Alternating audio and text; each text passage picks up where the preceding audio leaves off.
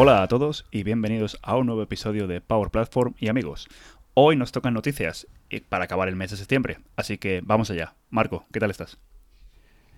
Muy bien, eh, aquí ya preparado para las noticias, la tercera edición, si no me equivoco, de nuestras noticias y seguimos en aprender que tenemos que empezar con la sintonía de las noticias, Mario, que tienes que ir presentado de la tele. que luego, luego la sintonía la meto en postproducción, no te preocupes. sí, sí, sí, no te preocupes que te va a dar yo. lo tenemos, lo tenemos todo controlado, no te preocupes. Bueno, venga, vamos a decir, vamos a intentar ser más profesionales esta vez. Eh, ¿De qué vamos a hablar hoy, Mario? Bueno, pues hoy vamos a hablar de cuatro cosas. Eh, cinco, porque tenemos algo, un, un bonus especial al final. La primera de todas, vamos a comentar sobre el post que puso Charles Lamana el 10 de septiembre, diciendo que es hora ya de migrar eh, a, a la nueva interfaz de usuario. ¿A la nueva nueva o a la nueva nueva nueva? A la nueva nueva. No a la Ah, nueva, vale. nueva, nueva, nueva. Tampoco, tampoco vayamos a ver, poquito a poco, poquito a poco. Pero toda esa, toda esa gente, toda esa gente que todavía está utilizando el, el web, client, sí. el, el web interface, el, el antiguo. eh, básicamente Charles lo que nos ha dicho esta semana es, bueno, Que pero no me cuentes la noticia antes, vamos a de, qué- de qué íbamos a hablar. A ver, bueno, lo siguiente que vamos a hablar es algo que tú nos traes, Marco. Licencias, ¿cómo no? Es mi tema favorito ya, me estoy, eh, vamos, Es- haciendo un máster. Un maestro de licencias, Marco, un verdadero Uh, maestro. La última vuelta, la última vuelta de tuerca. Ah, vamos a darle ahí. La tercera noticia que os traemos es un artículo muy interesante que hemos leído esta semana sobre cómo poder trabajar eh, varios desarrolladores en una misma Power App, ¿vale? Porque es algo que la gente se pregunta y que suele causar bastante controversia, ¿no? Que, que- que si tienes tres o cuatro personas que quieren trabajar en la misma aplicación. ¿cómo lo hacen? Y el, cuarto, la cuarta noticia, Marco, Pues vamos a hablar también otra pequeña herramientilla que hay por ahí, que bueno, como sabéis ahora tenemos portales en Power Apps y corremos el riesgo de que la gente empiece a crear portales como locos y abran acceso externo a cosas que no deben y tal. Bueno, pues cómo controlar eso un poco. Y, y por último, tenemos el bono, eh, que va a ser un, digamos, un caso práctico, una experiencia que hemos tenido esta semana, que, que creo que va a ayudar a, a los, nuestros eh, oyentes a entender el valor que tiene la Power Platform para los que venimos de Dynamics. Pero eso lo dejamos ahí para el cierre como sorpresa, después del tiempo. eso es. Y no os preocupéis, damas y caballeros, niños y niñas, no voy a dejar que Marco hable más de cinco minutos al final, porque si no ya sabemos que estamos aquí hablando durante una hora. Lo intentaremos. Lo intentaremos. Eh, Así que venga, sin más dilación, primera noticia. El UCI, ¿qué pasa ahí, Mario? ¿Qué, qué tenemos que hacer? Bueno, pues eh, Charles Lamana, como dije, el 10 de septiembre puso un post y dijo, señores, señoras, em, para el 1 de octubre de 2020, más os vale que os hayáis puesto en la nueva interfaz porque la, in- la antigua interfaz web, junto con los eh, dialogues y las tax flows, van a ser eh, deprecated, vamos, que lo van a, que lo van a eliminar. O sea, que lo de eh, que nos dan el warning ahora está deprecated o deprecado, como se traduzca, nunca supe bien cómo se decía en, en nunca- nuestro idioma. Nunca he sabido, la verdad, pero bueno. Eh, pero que, que- que a partir del 1 de octubre del 2019, que ya estamos bajo aviso, que dentro de un año, 1 de octubre de 2020, eso deja de funcionar, ¿no? Eso es, eso mismo deja de funcionar. O sea que hay que moverse del antiguo web client, de incluso con el web refresh que habían sacado y todo eso, la eso par- es. al, al- Unified Client Interface, ¿no? Que ese es el nuevo nuevo. Efectivamente, ese es el nuevo nuevo y es en el que nos, nos- nos tenemos que mover. Y sinceramente es un movimiento que entiendo por parte de, por parte de Microsoft, porque, mm, bueno, ahora ya si te creas un trial ya no puedes utilizar el, el- el antiguo web client. hay un truco, hay un truco. Hay un truco, pero no deberíamos, o sea, no, no vamos a compartirlo. Em, y sobre todo aquí lo que, lo que podemos ver es que eh, Microsoft está empujando muchísimo eh, por cosas como Flow, eh, pre- precisamente porque nos quita los diálogos. Y no sé si habréis visto ya que cuando creáis un workflow, te sale un mensajito arriba del todo que dice, ¿por qué no Sí. haces esto en un flow en vez de hacerlo en un workflow? Bueno, Sí. porque, porque los workflows mola más. Workflows Los forever. workflows mola más. Y sobre todo con los Ay. workflow tools de nuestro amigo Demian. Claro, tantos años haciendo workflows y ahora. Ay, vamos a tener que, que cambiar todo eso. Pero bueno, eh, una cosa así. Una de las razones eh, que habían explicado de este cambio. Y bueno, primero que el, Unified Client Interface tiene un rendimiento muchísimo superior. es una aplicación web moderna eh, que usa las librerías de, de, scripting más moderno para mantener el estado, para refrescar. Bueno, una experiencia de usuario muy importante, pero hay dos cosas muy importantes que por este movimiento. Una es la accesibilidad. Eh, el nuevo interfaz es de verdad accesible para todo el tema de discapacidades, etcétera que el, antiguo no tenía ese problema. Y el segundo, como sabes y ya hemos comentado un par de veces, lo, de crear un interfaz para unir eh, Model Driven y, Canvas necesita que, abandonemos el antiguo web client porque ese no vale para eso. Entonces, esto es parte todo de ese proceso y, y como dices tú, bienvenido. O sea, yo creo que, bueno, eh, hay algunas cosillas que, que, faltaban, pero con la release de octubre ya está bastante igualado. No creo que haya ningún blocker o ninguna cosa que, que impida ya la migración. Pero bueno, va a haber procesos de migración para gente que haya creado muchos personalizaciones, me imagino. Sí, no, no, desde luego. Eh, una cosa que, yo creo que me lo voy a apuntar y lo voy a, lo voy a mirar para, la próxima, para el próximo episodio es, ¿sabes cuántas? Porque obviamente ahora nos van a cobrar por el uso del, API. ¿Sabes cómo de cuánto consumo hace la nueva interfaz del API eh, comparándola con el web client? Eso sería interesante mirarlo. Pues mira, el otro día eh, en un cálculo informal, hablando con otros MVP sobre este tema, y, y, llegamos a la, a la conclusión, eh, o sea, convalidando con alguien de mi, del equipo de producto, etcétera, eh, no es un dato oficial, pero más o menos basado en el límite de. ¿Cuántas eran? 2000, ¿no? Eh, por usuario. Basado en el límite de 2000 y con una, un, un, formulario normal como el de cuenta o contacto, podías abrir eh, o, hacer una operación en el formulario eh, una vez cada minuto durante todo el día, durante 24 horas. o sea, eh, un usuario normal no va a hacer eso. No, eso es. Entonces, da de sobra para un usuario normal trabajando sus 8 horas. aunque esté intensivo abriendo y cerrando formularios, creando, no debería haber problema. Em, de todas formas, eh, se verá. Eh, y eso me lleva al tema de licencia. Si quieres, eh, cerramos esto de, del UCI y pasamos a la siguiente noticia. Sí, sí, adelante. Precisamente por eso, por eso lo he sacado. Fíjate. Has visto, ¿eh? Has visto.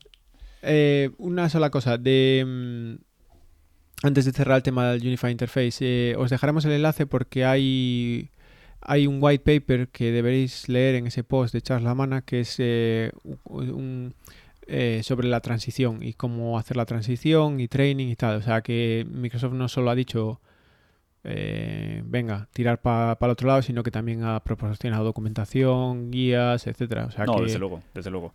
Y a ver, sinceramente, yo sí que he hecho algunas migraciones ya desde el Legacy a la nueva a la nueva UCI, y a ver, a no ser que y es lo que decimos siempre, a no ser que tengas JavaScript que hace cosas que no debería hacer y estés haciendo cosas, ¿sabes? A no ser que tengas algo así muy, muy, muy complicado, eh, la transición va a ser muy sencilla, sinceramente. O sea, no. El, código que hemos tenido que. En, nuestro caso, por ejemplo, el código, el código que hemos tenido que, modificar tampoco ha sido tan, tan grande. ya. Bueno, eso. Pasamos. Miraros el post, miraros el, white paper, son 60 páginas, creo, algo así, explicando todos los detalles. Seguro que tenéis ahí la respuesta. Tenéis para rato, claro que sí. Licencias. Licencias, vale, pues eh, como sabéis en esta temporada llevamos eh, hablando de licencias un buen rato, eh, es oficial, en 15 días, el 1 de octubre, entra en funcionamiento un nuevo modelo de licenciamiento más basado en consumo, tirando más hacia un, un consumo, ¿no? sigue siendo de momento por usuario, todo esto, pero vamos viendo que la licencia del usuario viene con unos límites de consumo, de APIs, que confirmado, como dicen en las fax, en principio ahora no son, eh, no los van a, a, obligar, digamos, eh, no va, no te van a bloquear si te pasas sobre el límite, te avisarán, etcétera, hasta que haya telemetría, hasta que asienten las cosas. O sea que tampoco os, echéis las manos a la cabeza, de repente un usuario se va a quedar sin poder usar CRM porque se pase de un límite. Eso ahora no va a pasar, pero nos van avisando. La, razón de, de, por qué otra vez hablando de las licencias, bueno, mm, pues eso, seguimos eh, clarificaciones en las fax y todo, eh, y, y, Microsoft no está haciendo esto eh, por las malas, ni, ni el motivo es sinceramente no creo que el motivo sea recaudar más ni nada de eso, simplemente es eh, simplificar, que a veces eh, ese proceso es un poco complicado cuando, claro, nosotros venimos de un mundo, los que llevamos en esto muy, demasiados años, eh, venimos de un mundo que era muy fácil, era el de on-premise, te pagabas tanto por servidor, tanto por usuario y, venga, para adelante, se, se calculaban las licencias muy fácil. Luego empezamos a pasarlos al mundo online y, seguimos con lo de, de, coste por usuario, y bueno, fue tirando un tiempo, pero es que ahora estamos en una plataforma. En realidad, desde que nos movimos al tema de Power Platform, Customer Engagement y Power Platform son una plataforma donde podemos hacer muchas cosas. Y son una plataforma que está construida sobre otra plataforma, porque en realidad está construido sobre Azure. Y eso es lo que explica un poco eh, eh, Yuka Niran en otro MVP eh, en su blog, y os dejaré el enlace porque en realidad tiene mucha razón en lo que dice Yuka la verdad es que es una persona que analiza muy bien estos contenidos y os recomiendo totalmente seguirlo en eso. Pero él viene a decir que, claro, estamos construidos sobre Azure. Azure es todo por consumo, eh, mientras que Dynamics es por licencia. Entonces hay un como una una dicotomía ahí que no, no encajan las cosas.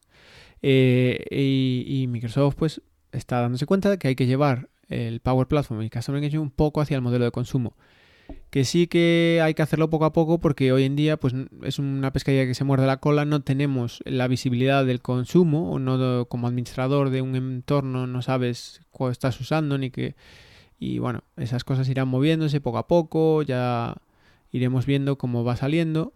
Eh, pero es natural, es natural que, haya que moverse a un tema de consumo. Cuanto más gastes, más eh, uso intensivo hagas de la plataforma, pues tendrás que pagar más parte de la tarta. Em, y, que, bueno, y que sepáis, ya lo han contado un par de veces, pero eh, la factura debe ser decente porque eh, a día de hoy Dynamics en sí, todo el conjunto de Power Platform, Dynamics Customer Engagement, FANO, es el, el cliente más grande de Azure. Eh, o sea que la, factura no debe ser pequeña. O sea que estamos consumiendo ya bastante por lo que por lo que parece, ¿no? Sí, a ver, si te das cuenta, pues todo FANO eh, decían el otro día, de hecho, en, un post de, Microsoft, que es uno de los ERPs que más ha crecido en, el mundo eh, en general. Hay cientos y miles de clientes ya online. Ahora tienen el nuevo modelo basado, nuestros compañeros de FANO, basado en el en el clúster en vez de, usar ya máquinas virtuales, o sea que ya, ya se están metiendo a un modelo más, más SaaS puro y claro, consumo, consumo y hay que, hay que tener eso en cuenta. Pero bueno, eso, os dejo el enlace al post, ya cerramos ahí. No os preocupéis, eh, nada que volverse locos, pero a partir de octubre pues hay un nuevo modelo de licencias, hay que entenderlo, eh, cómo funciona también el tema de Attach, de las nuevas licencias base, Attach, hay mucho training para partners, y, supongo que todo el mundo ya estará enterado, pero eso, también entender que, que hay, pues empiezan a haber eh, cosas alrededor del consumo de las APIs. Qué bueno. Bueno, pues eh, pasamos si quieres a la, a la tercera noticia o, Exacto, sí. El, ibas a hablar del desarrollo colaborativo, eso me interesa eh, un montón. Sí, eso es. Yo creo que es algo que los, los desarrolladores, bueno, todos los que hemos empezado a trabajar con, con, Power Apps, ¿no? Nos decíamos, ¿y cómo va a funcionar esto cuando tienes a un, equipo de 10 personas trabajando en la misma Power App? Pues, a ver, no tengo la panacea, pero lo que sí que he descubierto esta semana eh, ha sido un, post eh, que está en el, en el, en el blog de, de Power Apps eh, sobre cómo poder trabajar con, con Power Apps de manera colaborativa. Y os dejamos el, enlace en la, vamos, el, link en, la descripción del, episodio, pero a ver, no, no, no, tengo una receta mágica, simplemente lo que se han dado cuenta es que lo mejor es trabajar en componentes. Entonces, os voy a poner un ejemplo, que es, que es el ejemplo que tiene, que tiene el post. Si dividimos una misma Power App en cuatro personas que están trabajando en ella.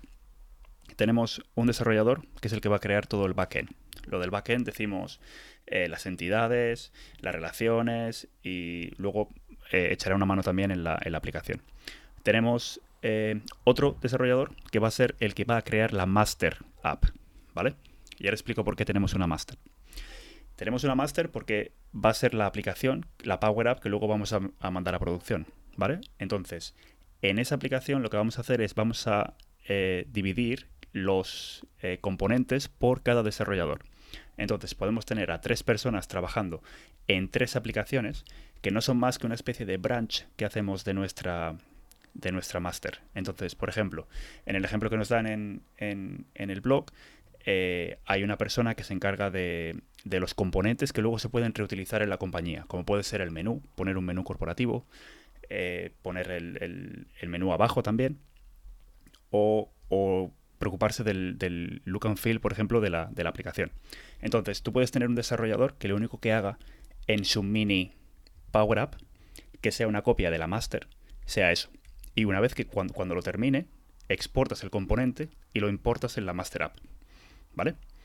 Eh, luego pasamos al, al, mismo tiempo que ese, que ese desarrollador está haciendo eso, podemos tener a otro que, por ejemplo, si tenemos una, un componente de galería, pues está trabajando en su propia Power App en el componente de galería. Y cuando lo tiene finiquitado, lo que hace es lo mismo, lo exporta y lo importa dentro de la Master App. ¿Vale? Entonces, esos dos desarrolladores pueden estar trabajando al mismo tiempo. Y cuando han acabado, simplemente importamos las cosas en la Master App. Y tenemos a el que ha creado la Master App, que es el que se, eh, tiene que asegurarse de que todo funciona en la Master App al final. Y de esa forma, más o menos, pues vamos eh, dividiendo el trabajo y teniendo gente al mismo tiempo. Ya, suena suena un poquito como... un poco artesanal. Sí, eso es. Suena, un poquito como un quiero y no puedo, pero si lo hacemos de esta manera... Eh, estamos en los early days de, esto, digamos, y, bueno, es una, idea. No vamos a, decir nada porque nosotros eh, en, hace años eh, en Dynamics teníamos que hacer lo mismo, ¿no? Eso es. Eso es. Y, bueno, la, la parte interesante es, perdona Mario, que es que eh, hay un movimiento muy importante para, para traer a LM eh, y herramientas para manejar esto, eh, verdadera experiencia de desarrollo a la Power Platform. Así que me imagino que en el próximo año iremos viendo cosas cambiar aquí. No, desde luego, pero yo también veo que esto es muy importante porque lo que yo creo que Microsoft quiere que la gente empiece a hacer sea trabajar en componentes. Y esto lo hemos dicho en los anteriores episodios y, las, y en las entrevistas también.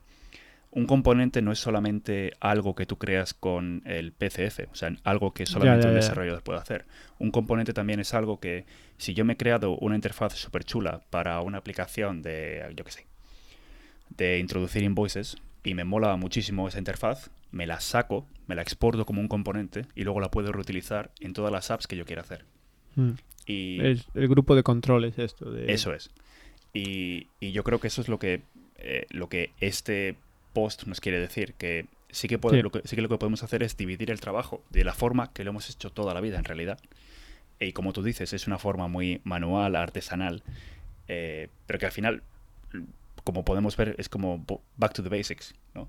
Sí, sí, sí. No, eh, totalmente. Y bueno, eh, habrá que ir viendo cómo salen las cosas y también viendo qué inversiones hace Microsoft en, ese aspecto. No, desde luego. Vale, eh, pues os dejamos el enlace, ¿no? Nos dejamos, os dejamos el enlace, echarle un vistazo porque, bueno, podéis descargar, podéis descargar la aplicación y seguro que si lo leéis va a ser mucho mejor que yo explicándoos en cinco minutos. pero Mari no tiene ni idea de explicar. pero os podéis bajar la aplicación y podéis seguir el ejemplo paso por paso cómo crearon la aplicación, que, es una lectura muy, muy interesante. Pero bueno, cuéntanos sobre portales. ¿Qué nos vas a contar? Nada, una cosa muy sencilla, que lo, leí el otro día, por lo tuiteó un amigo y compañero em, eh, de Adoxio, o sea, eh, Colin Bermander, eh, auténtico experto en portales sí, también. Sí, sí, sí, desde luego. Y, y, pues eso, que Microsoft ha publicado un, una nueva mm, commandlet de PowerShell que te permite bloquear la creación de portales. ¿Vale? Y es interesante porque, ¿qué pasa? Que la gente tenga sus entornos, sus environments de Power Apps y que esté creando Power Apps y haga cosas. Bueno, dentro de una razón, esas Power Apps son internas, están dentro de la empresa, eh, de momento pues están más o menos controladas. Eh, en problemas que en el momento que creas un portal, pues ya estás abriéndolo hacia afuera. A lo mejor alguien crea un portal y no entiende muy bien los conceptos y puede, ¿sabes? Exponer cosas que no deba o hacer cosas. Y, y, bueno, pues entiendo que algunas organizaciones quieran tener un poquito de control y pues ahora tenemos esa para bloquear la creación bueno. de, de, ese tipo de aplicación. Lo vamos a poner en las, en las notas. Una cosa que sí que hay que recordar es que eh, los portales están también restringidos a un solo portal por eh, entorno. Uh -huh. ¿De acuerdo? O sea que eh, la gente lo que hace es crear múltiples environments y acaban, ¿sabes? Claro. Eh, pero bueno, eso, que os dejamos el enlace para que veáis el detalle. Y, y nada, ya llegando Bueno, pues llegamos al, al, al bono. tiempo. A ver, al tiempo de los deportes. eh, no, bueno, esto lo, lo podríamos decir que es la, la sección de deportes, ¿no? Luego ya el tiempo, que es que, to- que de hecho todavía nos queda otra cosa que, que tenemos que, que Sí, es comentar. Bueno, pues bueno, la sección de, de- de deportes eh, de casos prácticos, ¿vale? La sección de historias de Marco por el mundo. Historias de Marco por el mundo, ahí está, eso me gusta. Eh, pues sí, eh, nada, contaros una, una anécdota. Eh, he tenido la suerte de estar ayudando a unos compañeros eh, de mi empresa en, en, eh, en Brasil. NDA, NDA. Sí, sí, pero bueno, fui de viaje por allí, que está muy bien y son muy majos. Y practiqué mi, mi portuñol, ya casi, casi Ay, hablo portugués y portuñol. todo. Ay, ay, ay, ay. Ay, Dios. Sí, sí, sí. Yo ahí con mi, mi gallego y tal, yo salíamos para adelante. Cualquiera te oiga. Pero bueno, el caso interesante es que hablando con uno de los clientes que allí y me, me di cuenta de, del, vamos, que ya lo teníamos claro, pero el valor que nos da la Power Platform para llegar a sitios donde antes solo con Dynamics no podíamos llegar. Esto es, imaginaros, un cliente que, que está em, haciendo una iniciativa de transformación digital muy interesante, centrándose en optimizar sus operaciones, en desarrollar nuevos servicios para sus clientes, que tiene una fuerza de ventas distribuida muy grande, eh, que está visitando clientes a, eh, a través de todo el país, eh, más de 8.000 usuarios, etc. Pero ya tienen un CRM, que es Salesforce, uh, la competencia, Uh, eso es malo, malo, malo. malo, malo, y, y además no lo quieren cambiar, ¿vale? Eh, su CRM, su gestión de oportunidades y ventas la tienen ahí y no la quieren tocar, ¿Seguro? seguro. Mm, Igual hay que Ah, hablar con ellos. Me dejas tres días más y igual los convenzo, ¿no? Bueno, Pero, bueno, bueno. pero que no, que están muy contentos con Salesforce y que eso no lo querían tocar. Y de RP tienen a SAP, que también, uh, bueno, esa, empresa, esa empresa no sabe lo que hace. claro. A lo mejor tienen SAP en Azure, o sea que tampoco, bueno, no Ah, bueno, entremos con entonces ellos. les dejamos. Eh, pero vamos, que tienen su RP y su CRM ya, y que no, su plan no es tocar eso.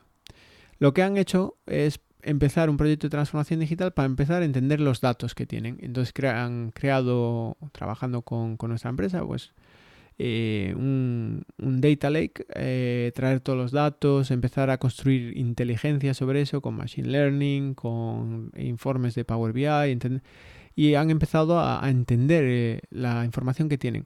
Ahora, el siguiente paso es poner esa información en las manos de los vendedores, que, cuando vayan a visitar a un cliente entiendan, eh, pues mira, tú, los clientes en nuestros clientes similares en tu zona están vendiendo este tipo de producto, este mejor, porque tú no te funciona. Tener unas combinaciones mucho más inteligentes y poder crear ofertas mucho más personalizadas y entender, bueno, cómo se dirige su esfuerzo, si están eh, invirtiendo tiempo con los clientes más productivos, etcétera, etcétera. Claro, le empezamos la conversación en ese y, empezamos a hablar, bueno, pues lo que necesitáis es, ah, bueno, podríamos simplemente usar Power BI Mobile, mm, pero eso no tiene todo, porque necesitaban más eh, habilidad, pues, para eh, entender un poco más la geolocalización, acceder a datos descriptivos del cliente, acceder a alguna información de, del RP también para saber los pedidos que tienen viniendo, em, luego combinar alguna cosilla más eh, del Data Lake con recomendaciones, etcétera, y todo eso en una aplicación en dispositivos móviles. dices, bueno, ¿y, qué pasa si hacemos una Power App? Em, hacemos una Power App que sea la, aplicación móvil para los vendedores y que venga, traiga la información relevante del RP, como los pedidos que tienen pendientes, los pagos, etcétera, que traiga eh, alguna información de la cuenta del, CRM, que era Salesforce, y eh, nos permita acceder a toda esta inteligencia que tenemos con Power BI y el Data Lake y las recomendaciones, todo en una aplicación que se vea guay, que nos permita hacer eso y capturar tareas basado en, las conversaciones que tienen estos comerciales con los clientes y tal. Y esa es la verdadera herramienta de eh, convertir la transformación digital. Ese va a ser el sistema que van a usar para... Y claro, ahí fue cuando te das cuenta, dices, anda ya, o sea, estoy hablando con un cliente que ya tiene CRM y RP y que no los quiere cambiar. Y en el pasado eso era, bueno, pues se acabó. Pues no vamos, eh, No vamos, pues ya tiene los CRM y el RP.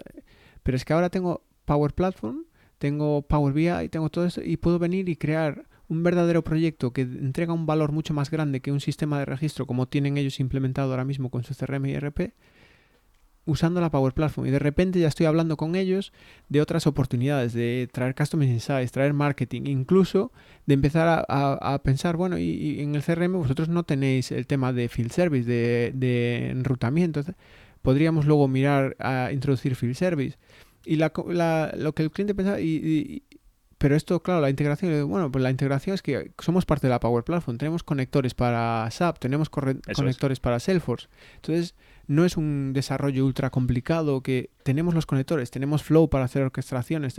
Y de repente te das cuenta y dices, o sea, de, antes que, que, aquí no podríamos vender nada, ahora si lo enfocamos con la Power Platform, podemos de verdad entregar un valor superior y convertir, eh, envolver sus sistemas de registro que tenían con CRMs y RPs tradicionales y añadir más valor e incluso empezar nuevas conversaciones sobre nuevos proyectos. Eso para mí fue la anécdota y, y, creo que demuestra el valor y la estrategia que tiene Microsoft y por qué hay eh, no hay que despreciar eh, o menospreciar las capacidades que tenemos ahora al combinar todo. No, eso es. Desde luego. Desde luego que sí. Pero bueno, eh, ojalá salga para adelante y ya os contaré algún día si no, un caso de éxito y os pueda decir el nombre y todo, porque es una, cosa muy, muy interesante. Pero bueno, esa era mm, los deportes, ¿no? Ahora que toca. Qué buena historia, la verdad, qué buena historia. La verdad es que ha sido súper interesante. Bueno, pues ahora eh, estamos acabando ya, pero mm, no queríamos cerrar sin antes mencionar eh, un par de un par de eventos que van a pasar en estas, vamos, en estos próximos meses.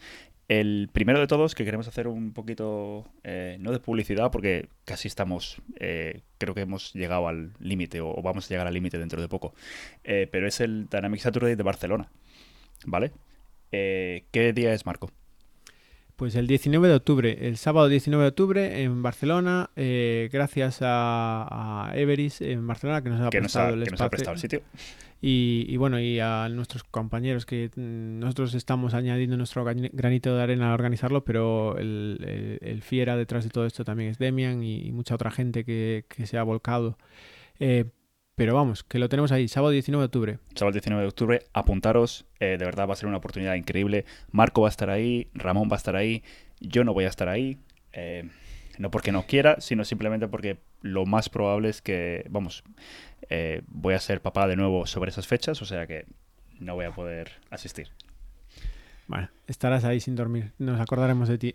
Eh, y, pero sí, va a ser un evento muy chulo. La primera, la, llevar este Dynamics, esta comunidad a Barcelona y esperamos que sea todo un éxito. Ya están publicadas la agenda y las sesiones. Hay mucha gente, 36 speakers creo. 36, 33. 33 speakers y, bueno, una cantidad de una calidad y, tenemos tracks para Customer Engagement, Power Platform, Power BI, eh, Business Central, y, sí. y Business Central. Así que te- hay para todos los gustos. No, la verdad es que, la, la verdad es, que es, es brutal. Y ha sido toda una oportunidad poder eh, ver todas las charlas que nos han, que nos han mandado y, vamos, y interactuar con los speakers, porque ha sido, desde el punto de vista de la organización, ha sido todo, todo un regalo para, para nosotros. Em, ¿Y qué más tenemos, por ejemplo? Ah, bueno, también eh, en ese sí que vamos a estar los dos. Eh. Nos vamos a ir al Dynamics, tri- eh, al Saturday de Dublín, que es la semana que viene, creo. Sí, la semana que viene ya están todas las entradas vendidas, creo. Así que si, si sois eh, hispanohablantes, estáis escuchando esto y estáis en Irlanda y no habéis conseguido una entrada, eh, vergüenza, os debería dar. Eh, y, pero si no, bueno, eh, eh, si vais a ir, pues esperamos veros. Eh, Mario y yo estaremos allí hablando de nuestras locuras. Sí. Creo que tenemos dos sesiones. Una sobre portales, eh, porque ya sabes que a Marco le gusta tanto el tema de los portales y las licencias, así que sí, algo no sé tendrá si que hacer un decir. portal de licenciamiento. mira. algo, algo te- es una muy buena idea eso. Algo tendré que decir. Y creo que también vamos a tener una súper interesante sobre el Common Data Service. Así que Sí, si sí. estáis por allí, lo primero de todo, eh, vamos a llevar stickers también. Así que si estáis escuchando esto, aseguraos de, de venir a decir hola, de presentaros y de pedirnos un, un sticker para, para el portátil. Bueno, pues con eso eh, ya tenemos las noticias de esta semana. eh, ¿Cómo, cómo puede ser que cuando estamos tú y yo solos nos leamos media hora? Es que no, no sé, macho, nos gusta hablar. Es eh, Debe lo ser. que tiene. Debe ser. Bueno, pues nada, eh, pues hasta aquí las noticias de septiembre. Eh, dentro de dos semanas publicaremos ya, pero ya serán las, las noticias de octubre. Así que cerramos el la- mes. Y la semana que viene, no os olvidéis, la semana que viene publicamos episodio normal de entrevista también. Ay, es verdad. y, y sorpresa, ya os contaremos más. Es verdad, es verdad. Sorpresa, sorpresa. Bueno, pues nada, un saludo a todos y adiós. Hasta luego.